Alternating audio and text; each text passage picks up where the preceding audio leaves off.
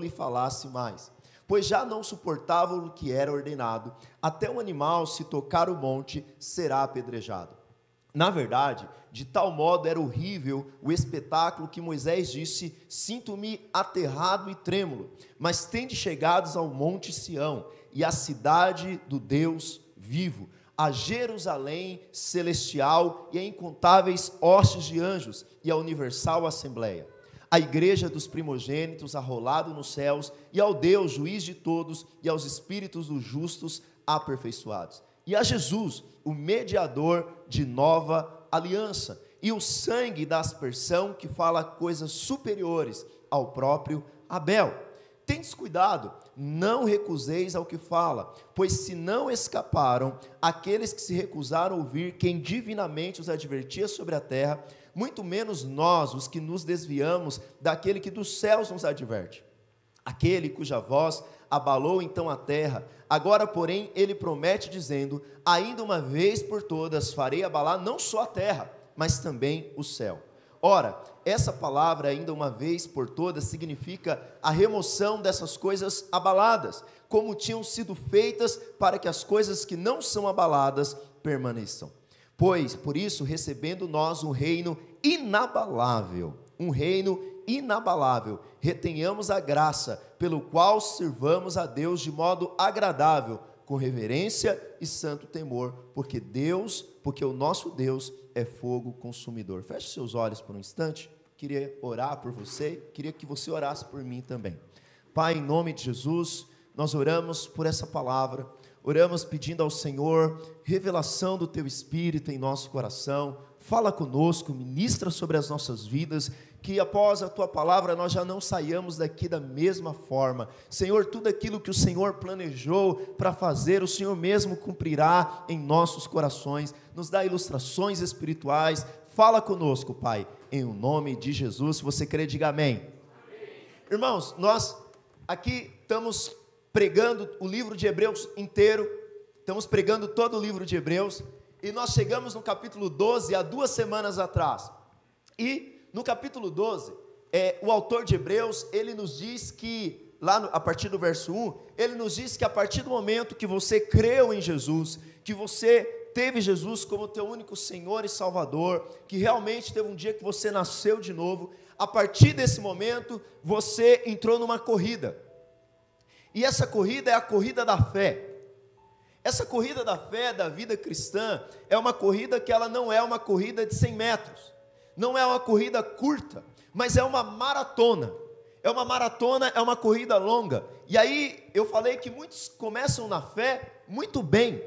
Eles começam como, não sei se você já assistiu na TV, quando eles dão né, o já lá na corrida, eles saem em disparada, mas logo vêm as dificuldades, logo vêm os problemas e as pessoas param no meio do caminho. Mas o autor de Hebreus nos diz: olha, que nós não deveríamos parar, porque nós temos uma nuvem de testemunhos. Nós temos lá em Hebreus 11 todos os heróis da fé olhando para nós como testemunhas, porque eles viveram na antiga aliança e eles não pararam. Então, se nós parássemos a nossa corrida, nós seríamos indesculpáveis. Mas além disso, nós temos Jesus, o autor, aquele que começou a corrida na nossa vida mas não apenas aquele que começou, mas aquele que é o consumador, aquele que terminará essa corrida conosco. E não apenas começou e terminará, mas durante toda essa corrida ele está conosco, como ele diz: Eis que estarei convosco até a consumação dos séculos, jamais vos deixarei. Agora, em que direção nós estamos nessa corrida? Para onde nós estamos indo? Nós estamos indo para a nossa habitação celestial. Nós estamos indo a, em direção à nova Jerusalém, onde o próprio Deus é o arquiteto, a nova Jerusalém que descerá do céu. Amém? Semana passada nós vimos que agora ele mudou a figura do corredor e ele traz a figura do pai. Então ele diz: olha, todo pai que se preza, todo pai que se preza, a partir do verso 5, ele diz: todo pai que se preza, ele disciplina o filho. E aí eu te disse que muitos cristãos perguntam por que o cristão sofre. Por que, que o cristão sofre?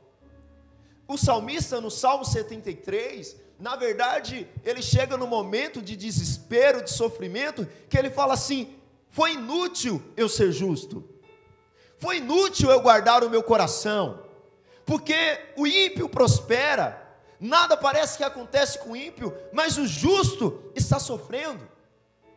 E aí nós vimos que Deus, na verdade, Ele é um pai que disciplina os seus filhos. E que se eu só sou filho de Deus a partir do momento que eu reconheci a Cristo como meu único Senhor e Salvador e eu nasci de novo.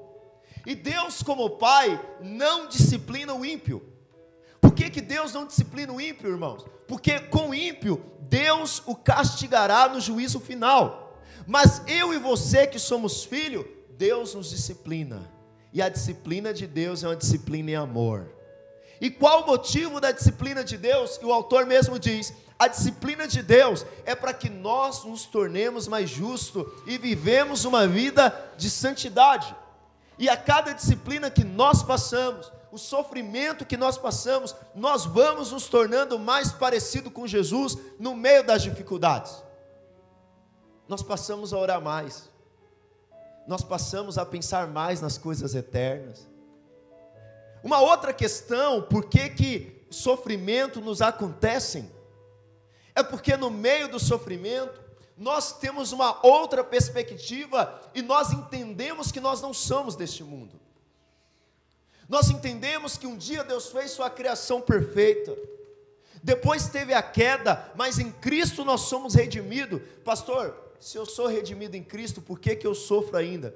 Nós sofremos ainda porque não veio a consumação, mas um dia virá a consumação, e aí nós estaremos com Ele, e ali não haverá mais choro, ali não haverá mais dor, e ali não haverá mais sofrimento. Mas enquanto isso, nós estamos nessa corrida com o nosso Pai que nos trata. Bons pais não deixam seu filho fazer o que quer. Bons pais que amam, bons pais que amam os filhos, ele chama o filho e disciplina o filho. Mas agora no verso 18, ele nos traz uma perspectiva de que esses irmãos, na sua caminhada da fé, eles chegaram num lugar. E que lugar são esses, pastor? Ele começa usando, ele está escrevendo para os judeus, e ele começa usando essa figura dos judeus que saíram do Egito. Então presta atenção em mim. Os hebreus, quando eles saem do Egito, e eles estão indo para Canaã, sobre a liderança de Moisés, eles passam o Mar Vermelho, eles vivem milagres, mas lá em Êxodo 19, eles chegam num lugar chamado Monte Sinai.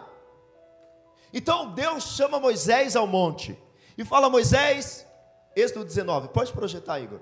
Êxodo 19, verso 9 ele chama Moisés e fala: Moisés, eu quero falar com o povo. Eu quero que esse povo seja nação santa. Eu quero que esse povo seja sacerdócio. E eu quero falar com esse povo audivelmente. Mas quando Deus chega, irmão, o clima do monte muda. Quantos aqui já viram aquelas nuvens de tempestade de verão, final de tarde? Você já viu? Quando você olha para o horizonte, aquela nuvem bem escura desce e começa relâmpago, trovão, e você fala: Ixi, o mundo está caindo. Você usa essa expressão, não é? E aí você se recolhe e vem trovões e teu coração chega e estremece. Foi isso que aconteceu quando Deus desceu sobre o monte Sinai. Então, quando Deus desceu sobre o monte Sinai, não apenas isso, mas agora trovões, relâmpagos, trombetas começaram a tocar. O monte, o Monte Sinai, na verdade, é um conjunto de montes que fica na Arábia. E o monte começou a pegar fogo. E a voz disse: Olha, até um animal se escapar e tocar o monte tem que ser apedrejado, tem que ser morto.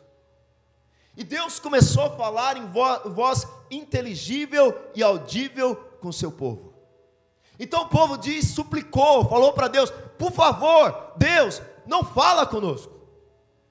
Moisés, fala para Deus: nós não suportamos mais esse ambiente das nuvens, nós não suportamos mais esse ambiente dos trovões, nós não suportamos mais ouvir a voz de Deus. Moisés, seja nosso mediador, sobe você do monte, vai você lá, cara, fala você com Deus e traz os mandamentos para nós. Mas irmãos, é interessante que no verso 21, porque nós achamos que o ambiente do monte, só o povo teve medo. Mas no verso 21 de Hebreus 12, diz que não. O ambiente do monte era tão aterrorizante, era um ambiente tão terrível, que diz que na verdade, de tal modo era horrível o espetáculo, que Moisés disse: Sinto-me aterrado. E Moisés começou a tremer, irmãos. Moisés começou a tremer. Agora, nesse ambiente do monte, do Monte Sinai, o que que Deus deu para o povo? Deus deu o quê? Deus deu o quê? Deus deu os dez mandamentos. Deus deu a lei. O que que Deus estava dizendo? Vocês não têm acesso a mim. Até um animal inocente não tem acesso nem a mim e nem à minha presença. O relacionamento do Monte Sinai foi estabelecido em cima do medo, em cima do terror, e demonstrava o quanto tanto Deus como a sua presença estava distante do povo. O povo de Deus viveu muitos anos com base nesse tipo de relacionamento. É neste ambiente que Deus dá a sua lei. Agora, no verso 18 de Hebreus, o que, que estava acontecendo com esses irmãos? Muitos desses irmãos, eles viveram parte da sua vida na antiga aliança, mas eles ouviram o Evangelho, então eles creram em Jesus. Mas qual é o contexto de Hebreus? Eles estavam querendo voltar para o judaísmo. Eles estavam querendo voltar para o legalismo. Mas ele diz: presta atenção, vocês não têm chegado. Coloca na NVI para mim. A versão da NVI, ficou, a RA é a melhor, mas a NVI nesse texto ficou melhor. Olha o que ele diz: vocês não chegaram ao monte que se puderam tocar e que estava em chamas. Sabe o que, que eles estão dizendo? Vocês não chegaram, quando vocês creram em Cristo, vocês não chegaram no Monte Sinai. O tipo de relacionamento que Deus está estabelecendo com você, não é relacionamento do medo, nem do terror, nem um relacionamento onde Deus e a sua presença é inacessível. Porque este monte, vocês não chegaram nem às trevas, nem à escuridão, nem à tempestade. Na verdade, vocês devem estar em outro monte. Vocês, como cristãos, e agora eu estou falando com você também, o nosso relacionamento com Deus não deve ser com base no Monte Sinai. Você, a sua vida cristã, não deve estar estabelecido sobre o Sinai. Pastor, sobre que monte a minha vida deve estar estabelecida? Mas antes disso, coloca para mim Gálatas 4, acho que verso 21. Se você tiver com a sua Bíblia e quiser abrir. Paulo estava escrevendo para uma igreja que começou muito bem também. Começou na graça começou crendo em Jesus, começou na nova aliança, mas essa igreja começou a colocar coisas do judaísmo na sua prática, e começou a colocar coisas do judaísmo, dizer: olha, para você ser salvo tem que ser Cristo e mais alguma coisa. E Paulo usa o mesmo paralelo dos dois montes. Paulo fala do Sinai e Paulo fala desse outro monte que é o Monte Sião. E olha o que ele diz no verso 21: Dizei-me, os que querem estar sobre a lei. Acaso não ouvis a lei? Verso 22. Pois está escrito que Abraão teve dois filhos, Uma de uma mulher escrava e outra da livre. Aqui ele está falando de Ismael, que Abraão teve com Agar, e está falando de Isaac, que teve com Sara, que é a livre. 23. Mas o da escrava nasceu segundo a carne, o da livre, mediante a promessa. Essas coisas são alegóricas, porque essas mulheres são duas alianças. Olha só, presta atenção em mim. Essas mulheres são duas alianças. Uma, na verdade, na verdade, se refere ao monte Sinai. Qual aliança que se refere ao monte Sinai? A lei. A antiga, percebeu isso? Aí ele diz que gera para escravidão, isso é Agar. Então, se eu estou sobre o monte Sinai, eu estou debaixo de da lei e debaixo da fala assim, escravidão. Mas olha o contraste. Ora, Agar é o Monte Sinai na Arábia. Então ele está falando de duas coisas alegóricas. Tanto Agar aponta para a lei, quanto o Monte Sinai aponta para a lei. E aí ele diz mais. Volta. E corresponde a Jerusalém atual que está em escravidão com seus filhos. 26. Mas a Jerusalém lá de cima é livre, o qual é a nossa mãe. 27. Porque está escrito: Alegra-te, ó estéreo que não dará luz, exulta e clama, tu que não está de parto, porque são mais numerosos os teus filhos da abandonada do que os que têm morrido. Presta atenção. O que ele está dizendo aqui é o seguinte: tudo depende, a tua vida está estabelecido sobre qual monte. E aqui eu estou falando de forma alegórica. A questão é, Paulo está dizendo, e o autor de Hebreus está dizendo, você está estabelecido sobre o monte Sinai, que é a antiga aliança, ou você está estabelecido sobre o monte Sião, que é a nova aliança. Voltando para Hebreus, no verso 22, ele nos fala do Monte Sião. E ele diz assim: primeiro ele diz, vocês não chegaram ao Sinai, mas eles estavam doidinhos para voltar para o Sinai. E aí ele diz o seguinte: mas tende chegados ao Monte Sião, e à cidade do Deus vivo, a Jerusalém celestial e a incontáveis hostes de anjos, e a Assembleia Universal, Universal Assembleia, perdão. E a, igre, a igreja dos primogênitos arrolada nos céus, e a Deus, o juiz de todos, e os espíritos dos justos aperfeiçoados, 24. E a Jesus, mediador de uma nova, e ao sangue da aspersão, que fala coisas superiores ao que fala o sangue do próprio Abel. Irmãos, o que, que é esse Monte Sião? O Monte Sião, geograficamente, é onde a cidade de Jerusalém está construída. Jerusalém está edificada e construída sobre o Monte Sião. Toda vez que você vê, falando de Jesus, por exemplo, dizia Jesus subindo para Jerusalém. Toda vez que você vê relatos, Davi está subindo para Jerusalém. Por que subindo? Porque Jerusalém, a terrestre, está estabelecida sobre o monte Sião. E qual é a característica? Os judeus eles tinham três festas principais no ano: festa de Pentecostes, a festa do, dos tabernáculos, mas eles tinham principalmente eles tinham festa da lua nova e principalmente a festa da Páscoa. Então os judeus eles se reuniam do mundo inteiro em grandes procissões. Vocês já viram aquelas procissões da igreja católica, onde o pessoal saía pela rua? Alguém já viu isso? Já viu? Vocês lembram disso? Faz tempo, né, que eu não vejo mais. Então, eles saíam em grandes procissões.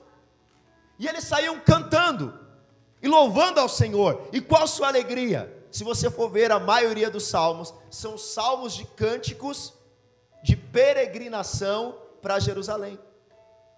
Porque a maior alegria deles não era estar mais no Sinai. A maior alegria deles era subir, subir cantando para Jerusalém, porque lá no templo eles podiam adorar ao Senhor. A maior tristeza de um judeu quando eles foram para o exílio é porque eles não mais podiam subir para Jerusalém para adorar o Senhor. Então ele está dizendo: agora, Deus estabeleceu uma nova Jerusalém. E essa Jerusalém terrestre, eu sei que tem cristão que ele vai para Israel, ele, se ele pudesse, ele trazia Israel para o Brasil, né? Ele traz, traz terra de Israel e traz água do Rio Jordão. E, irmãos, ali são apenas agora sombras do que é realidade. A nossa realidade é a nova Jerusalém. Interessante, porque eu acho lá no 22, ele não diz que você vai chegar à Nova Jerusalém, ele diz que você já está posicionado na Nova Jerusalém. Olha o que diz: Mas tendes chegado ao monte, ele não diz que você vai chegar, ele diz que você já chegou. Então, posicionalmente, de dentro da aliança, da nova aliança, enquanto o Monte Sinai diz quem está debaixo da escravidão da lei, no Monte Sião, nós já estamos sobre a nova aliança. E o que, que há nessa nova aliança? Irmão, quando você fala do Sinai, você vê o clima do Sinai: trovões, relâmpagos, ira de Deus. Quando você vê o monte do lado de cá, olha as características cidade do Deus vivo. No capítulo 10 e 11, ele fala por que, que Abraão morava em tendas. Ele diz que Abraão morava em tendas porque ele desejava a pátria superior. Cidade não edificada por homens, mas onde o próprio Deus é o arquiteto. E qual foi a cidade edificada por Deus? A Nova Jerusalém. A Jerusalém celestial, não a Jerusalém terrestre que tem até hoje. Então, essa nova Jerusalém é a habitação de milhares de anjos, é a habitação da igreja, é onde ali se reúnem os santos, é onde ali nós nos, iremos nos reunir todos, uns, todos um dia. Agora, também diz no 24, que quem é o mediador da nova aliança? Jesus. E a Jesus, mediador da nova você percebe que Moisés, ele foi o mediador da antiga aliança? Como que Moisés mediou a antiga aliança? O monte está pegando fogo, Deus está falando audivelmente, está tudo em escuridão, e o que, que o povo diz? Moisés sobe no nosso lugar, e Moisés sobe tremendo. Moisés sai de lá, e ele traz para o povo os dez mandamentos. Mas tem uma coisa que Moisés não conseguiu fazer. Moisés não conseguiu colocar o povo dentro daquele monte e nem dentro daquela aliança. Agora nós temos um outro mediador, Cristo Jesus.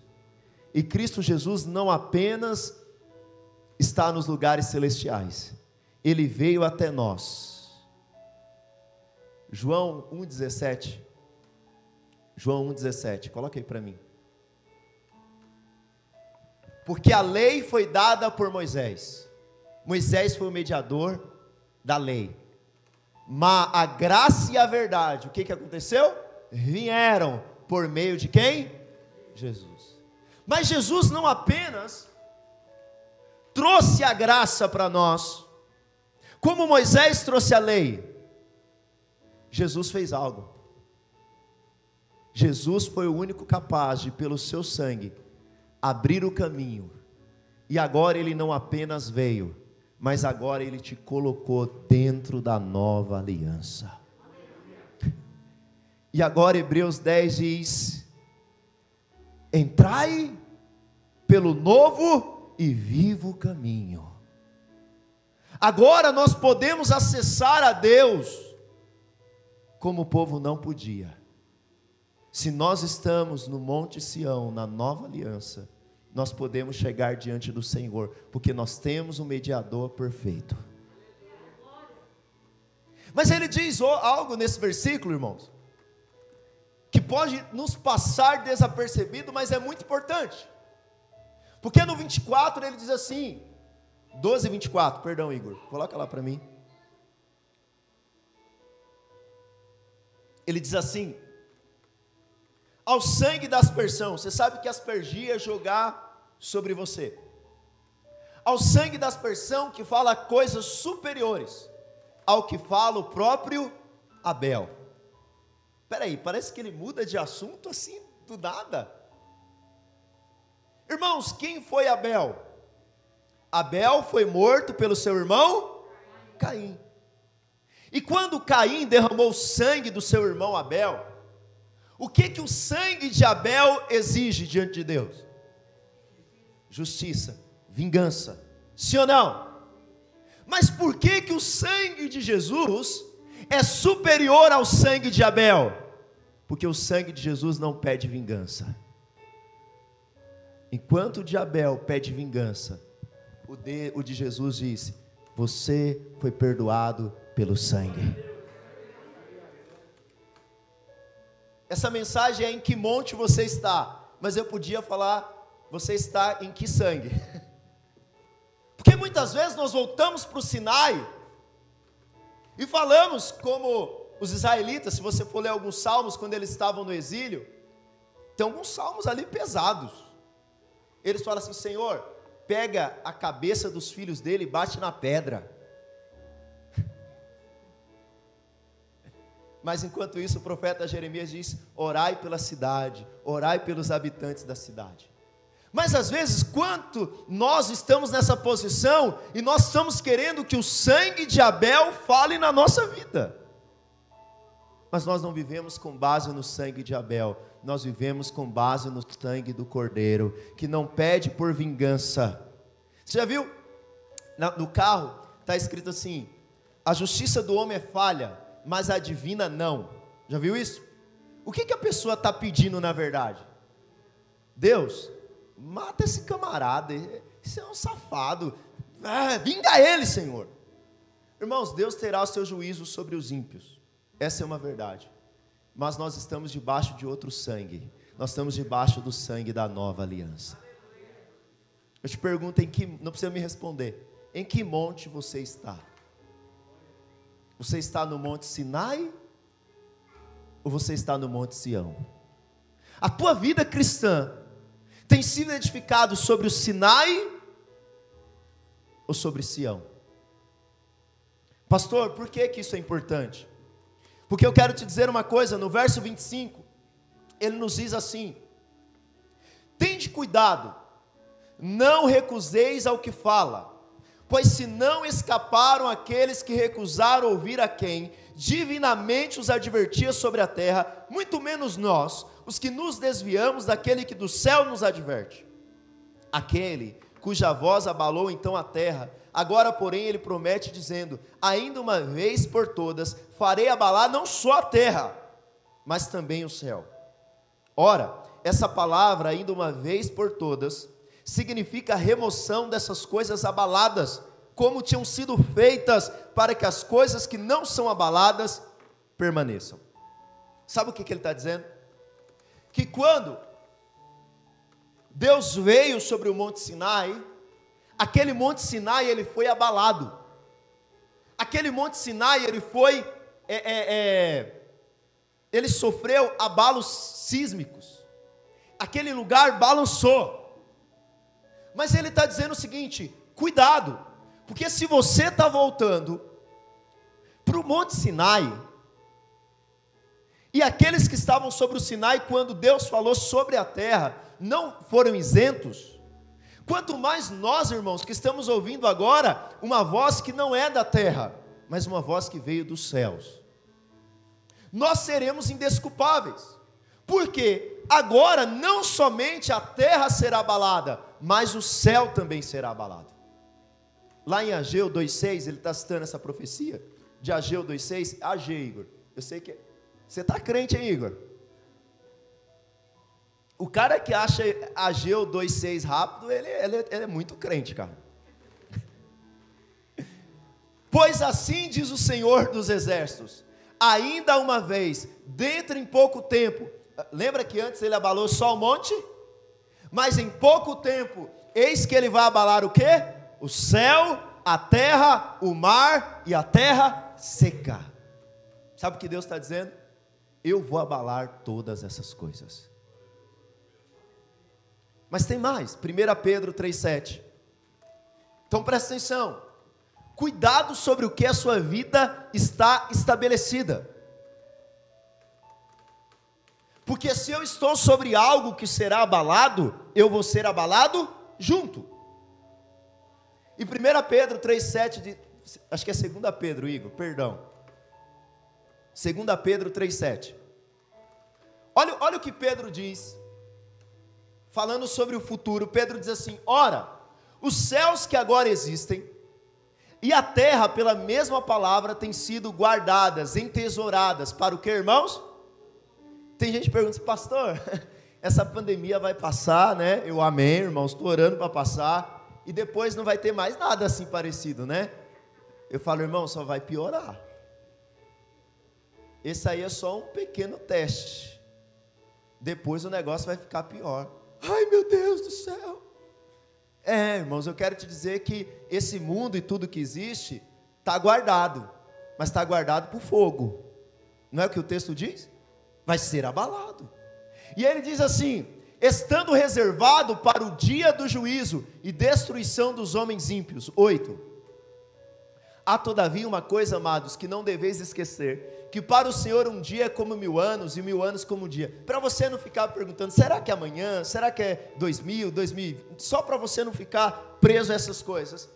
Não retarda o Senhor a sua promessa, como julgam a demorada. Pelo contrário, ele é longânimo para convosco, não querendo que nenhum se pereça, senão que todos cheguem ao arrependimento. 10. Virá, entretanto, como ladrão o dia do Senhor. Agora, olha a figura do Monte Sinai aqui de novo. Vai ter um dia que o Senhor virá. E quando o Senhor virá, no qual os céus passarão com estrepitoso estrondo, vai vir um momento, bum, e esse mundo já era. Fogo, algo cinematográfico. Isso é para dizer que meu tempo acabou. Vou fazer de conta que não vi e os elementos se desfarão abrasados, irmãos. Os elementos que nós conhecemos vão pegar fogo, também a terra e as obras que nela existem serão atingidos. 11. Visto que todas essas coisas hão de ser assim desfeitas, deveis ser tais como os que vivem em santo procedimento e piedade. 12 esperando e apressando a vinda do dia de Deus, por causa do qual os céus incendiados serão desfeitos e os elementos abrasados se derreterão. A pergunta é: nesse dia, sobre que monte você estará? Sobre que aliança você estará? Você estará sobre o Monte Sião da Nova Jerusalém Celestial? Ou você estará sobre os montes que serão abalados? Eu quero dizer uma coisa: se a sua vida cristã está confiada no quanto você é bonzinho, eu quero te dizer que um dia ela será abalada. A gente sai para fazer evangelismo algumas vezes e a gente encontra na rua e faz uma pergunta para as pessoas: se você morresse hoje, você iria para onde e por quê? E muitas vezes nós encontramos pastores, crentes que dizem assim: Eu creio que eu vou para o céu. Por quê? Porque eu vou para a igreja, eu faço a obra, e eu sou um cara muito legal. Eu quero dizer: se tua vida está baseado nisso, você será abalado. Eu quero dizer que todas as filosofias do mundo serão abalado. Essa pandemia abalou o poder econômico, abalou a ciência, abalou o poder político. Mas foi apenas um estrondozinho. Porque virá dias onde tudo será abalado. Mas a nossa esperança é porque nós estamos firmados, não nisso. Nós estamos firmados numa outra coisa. Nós estamos ou deveríamos estar sobre um outro monte. E qual monte é esse? Fazemos parte de um reino inabalável, Hebreus 12, 28. Olha o que ele nos diz. Por isso, recebendo nós um reino, ou seja, tem algo que será abalado. Mas você recebeu um reino que é inabalável. Por que, que você quer voltar para o reino abalável? Não dá para entender recebendo nós um reino inabalável, retenhamos a graça. Retenhamos a graça. pelo qual sirvamos a Deus de modo agradável. Eu sirvo a Deus de modo agradável é pela o que, irmãos? Pela graça. A forma que eu agrado a Deus, a forma que eu agrado a Ele, não é estando sobre o Sinai, mas é estando sobre a graça. E aí ele diz, com reverência e santo temor, sabe por quê? O verso 29 diz, coloca o 29 para mim. O 29 diz: Porque o nosso Deus é fogo consumidor. Se o nosso Deus é fogo consumidor, e ele abalará todas as coisas, você precisa estar no lugar que não será abalado a nova Jerusalém que desce dos céus. Por isso, seu coração tem que estar firmado nisso, irmãos. Fique de pé no seu lugar.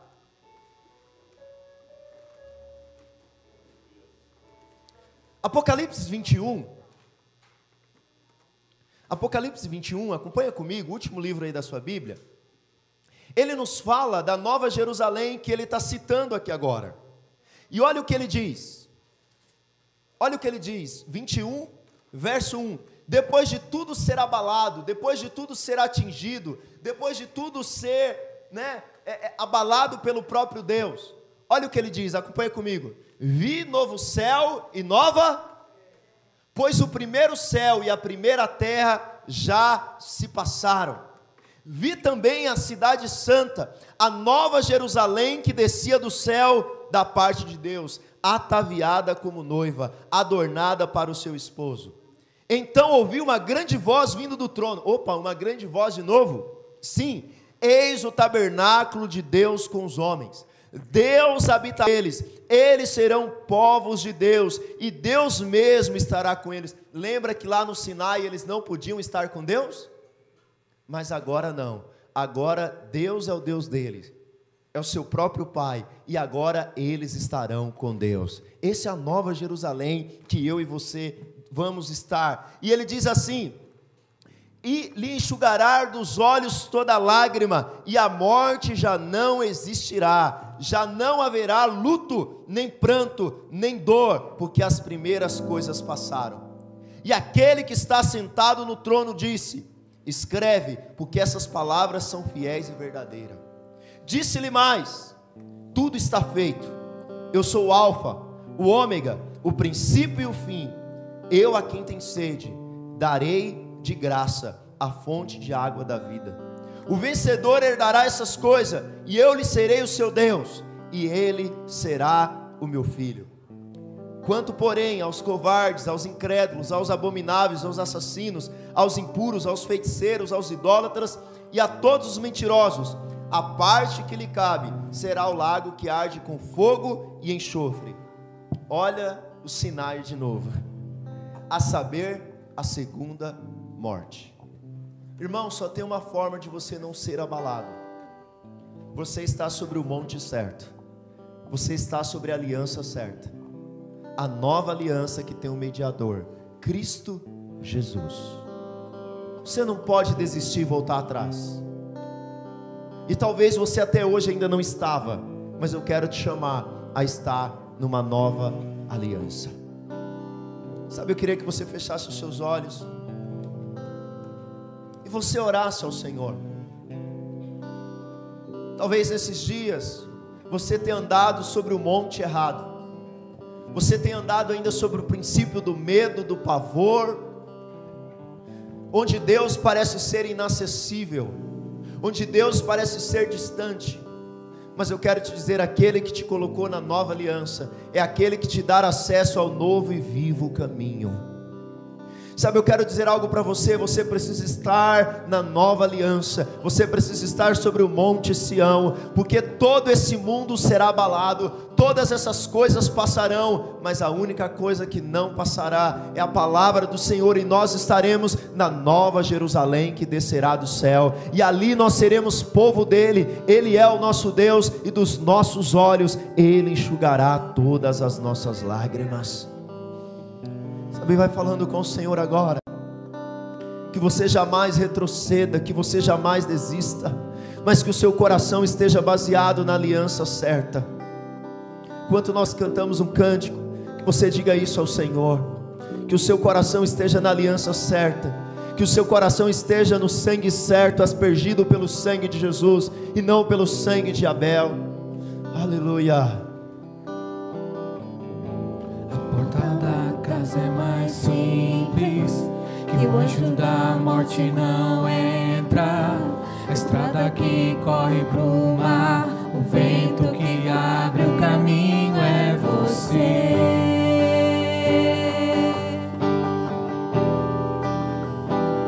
É